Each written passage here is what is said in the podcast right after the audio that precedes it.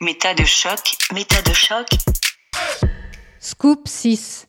Bonjour et bienvenue sur Méta de choc, un podcast à écouter avec les oreilles. Parce que l'actualité métacognitive ne s'arrête jamais, aujourd'hui j'ai décidé de vous faire des révélations en vidéo. Donc si vous êtes sur votre appli de podcast préféré, je vous invite à me rejoindre tout de suite sur l'une des plateformes vidéo dont vous trouverez le lien en description. Il s'en est passé des choses depuis mes dernières annonces en juin.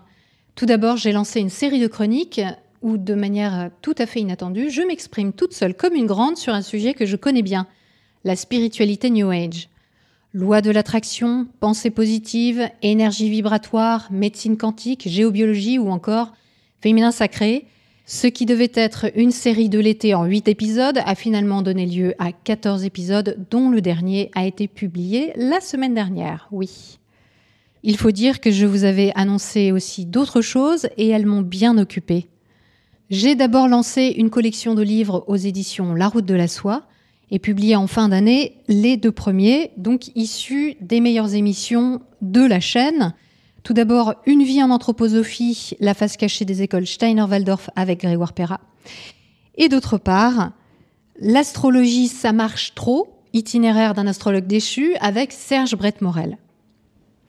Vous pouvez bien entendu retrouver ces livres dans toutes les librairies ou suivre le lien que je vous ai mis en description vers l'éditeur.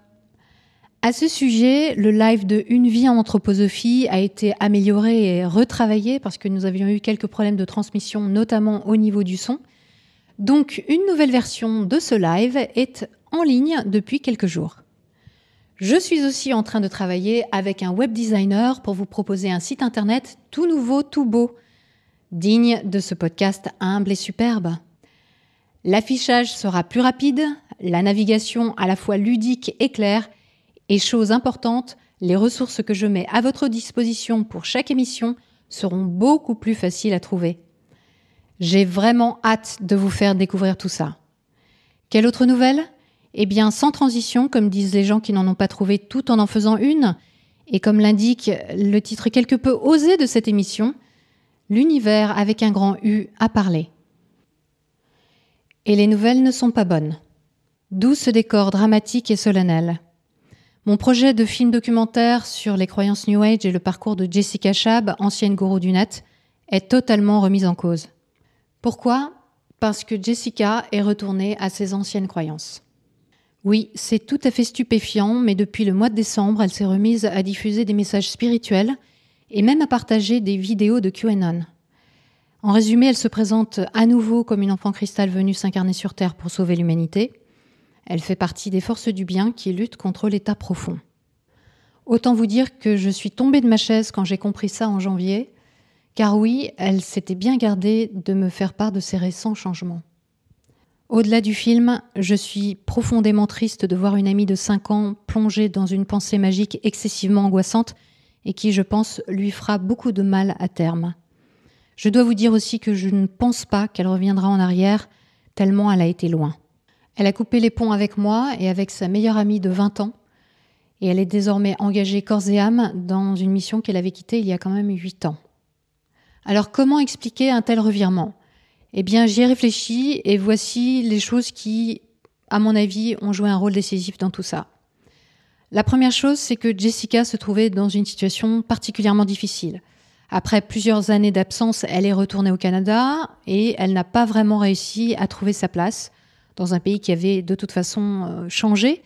Euh, d'autre part, elle n'avait pas fait d'études, donc euh, ça a été assez compliqué de trouver un travail. Et elle a eu beaucoup de difficultés à trouver sa place, tant d'un point de vue professionnel que personnel. Donc en gros, il a fallu qu'elle reparte à zéro pour construire une vie normale à l'âge de 35 ans. Ça a vraiment évidemment été une énorme épreuve pour elle. Nous étions très proches puisque euh, quand elle, habitait en Europe, on se voyait toutes les semaines, elle venait chez moi, j'allais chez elle, etc. Et puis par la suite, quand elle est repartie au Canada, on se parlait euh, sur Skype toutes les semaines ou les, tous les 15 jours.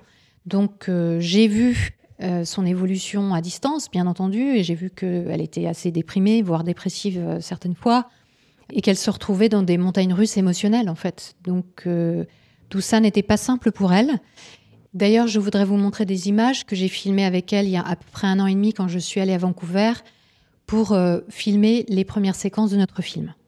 I wanted to be normal, but and then to be a spiritual teacher was like, well, you can't fight it. You're never going to be normal, so just embrace it and see what you can do with it. See, I, I still feel alien. I'm back, but I still don't feel like I fit in or have a normal life. But I'm gonna try.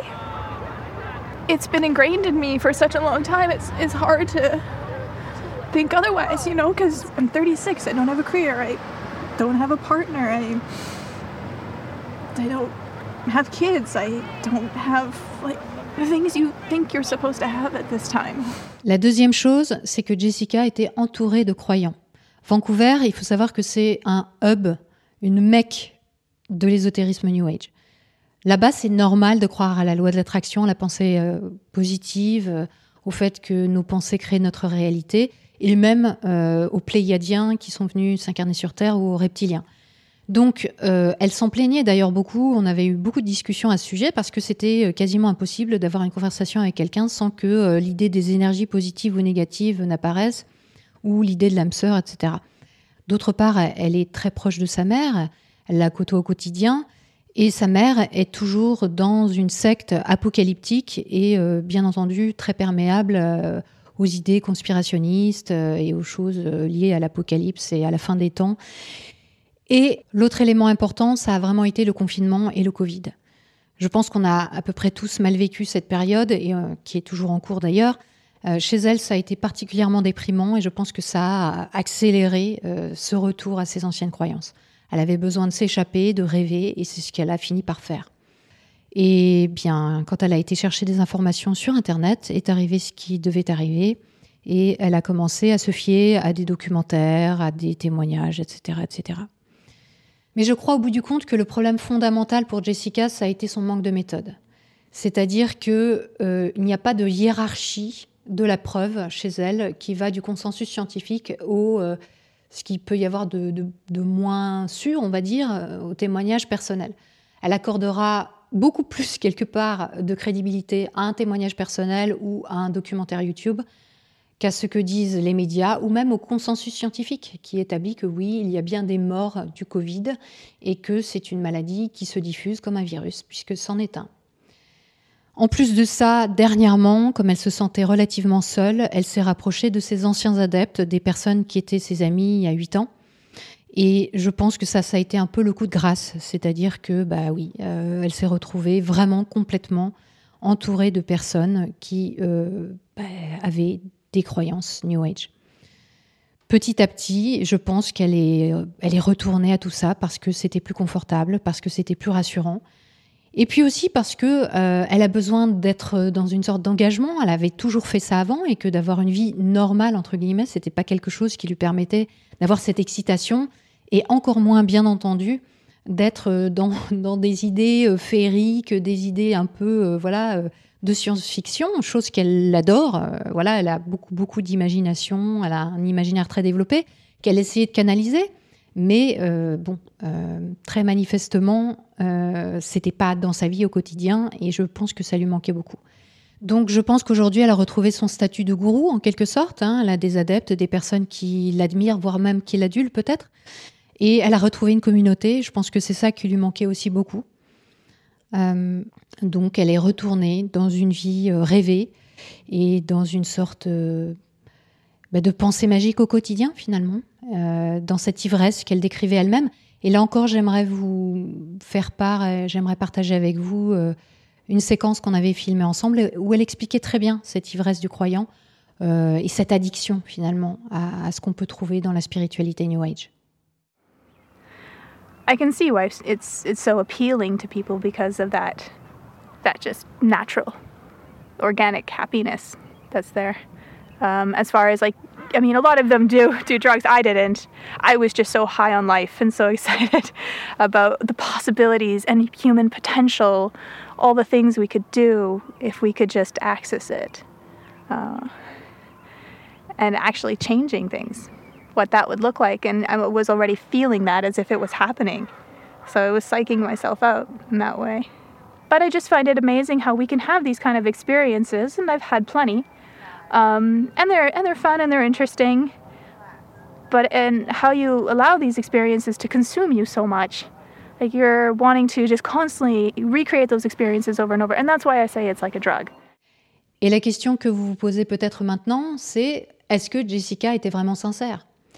Eh bien, pour l'avoir connue vraiment euh, de manière très proche, puisqu'on était amis intimes, je pense que oui. Je pense qu'elle a toujours été sincère, que ce soit quand elle était gourou et qu'elle parlait des êtres de lumière euh, jusqu'en 2012-2013, ou que ce soit quand euh, elle se présentait comme sceptique et qu'elle essayait de faire de la prévention, ou que ce soit maintenant, je pense qu'elle est toujours sincère dans ce qu'elle fait. Maintenant, la différence aujourd'hui, c'est qu'elle sait ce qu'elle est en train de faire, et je pense qu'elle se ment à elle-même, en fait. elle veut croire à la magie de cette vie rêvée, du fait que oui, euh, les humains vont être sauvés, du fait que non, ce virus n'existe pas. Euh, je crois qu'elle a envie d'y croire parce que tout simplement, euh, elle était tombée dans une sorte de désespoir. Mais je crois qu'elle est sincère. Et je ne crois pas du tout qu'elle soit dans la manipulation.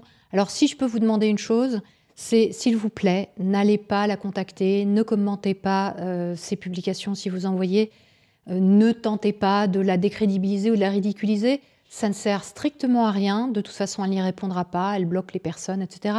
En fait, on est ici face à un drame humain. Le drame d'une personne qui n'a pas su résister à l'emprise de son éducation, de son passé, de ses schémas personnels, psychologiques, et qui n'a pas su ou pas pu euh, acquérir une méthode pour dissocier euh, la rumeur, euh, le oui-dire, les documentaires Facebook d'un vrai consensus scientifique de gens qui font des recherches et qui peuvent nous donner des informations fiables sur ces questions. Voilà, il faut prendre ça comme un drame personnel. Je pense que c'est un drame personnel. Nous sommes face à une personne qui euh, a replongé dans une addiction. Voilà, je pense que c'est assez clair. Euh, et qui n'est pas capable euh, aujourd'hui de faire face à une quelconque contradiction. et malheureusement, c'est comme ça, mais il faut l'accepter. Maintenant, en ce qui concerne le projet de film, eh bien, la bonne nouvelle, c'est qu'il est toujours sur les rails. Bien sûr, je vais devoir réécrire le scénario puisque Jessica ne sera plus dans le film, mais j'aurais tendance à dire tout va bien. Euh, d'abord, les fonds qui ont été acquis le reste, hein, c'est-à-dire que euh, la chaîne nationale finlandaise YLE et la chaîne nationale suisse RTS qui ont donné des fonds en préachat euh, continuent à soutenir le projet. D'autre part, les fonds européens qui ont été donnés pour le développement également. À ce, sujet, voilà, la, coproduction se poursuit et je vais tout mettre en œuvre pour que ce film ait lieu. Il aura bien sûr toujours pour thème le New Age et intégrera mon propre parcours aussi de croyante et de déconvertie. Donc j'ai du pain sur la planche, comme vous pouvez vous l'imaginer, mais je vous assure que je vais faire en sorte que ce film existe. Une dernière chose, j'ai réfléchi ces derniers temps à mettre sur pied un forum de partage et de soutien pour les personnes qui sont en train de sortir de la spiritualité New Age ou qui en sont sortis. Donc n'hésitez pas si vous avez des idées ou si vous voulez participer à la modération de ce futur euh, lieu d'échange. N'hésitez pas à m'envoyer un mail à contact@metadechoc.fr. Voilà, j'aimerais terminer en remerciant vraiment chaleureusement toutes les personnes qui ont fait un don depuis deux ans, puisque ça fait maintenant deux ans que cette chaîne existe. Merci beaucoup. Et nous arrivons maintenant, nous, entrons dans la troisième année de MetaChoc. Donc, à partir de vendredi prochain, on commence une nouvelle série sur l'hyperparentalité et l'éducation positive. Vous allez voir une émission riche d'enseignements. J'espère qu'elle vous plaira. Je vous dis donc à vendredi prochain, 18h. D'ici là, prenons le temps d'observer la manière dont nous pensons et de la questionner. Nous n'imaginons pas ce que nous pensons.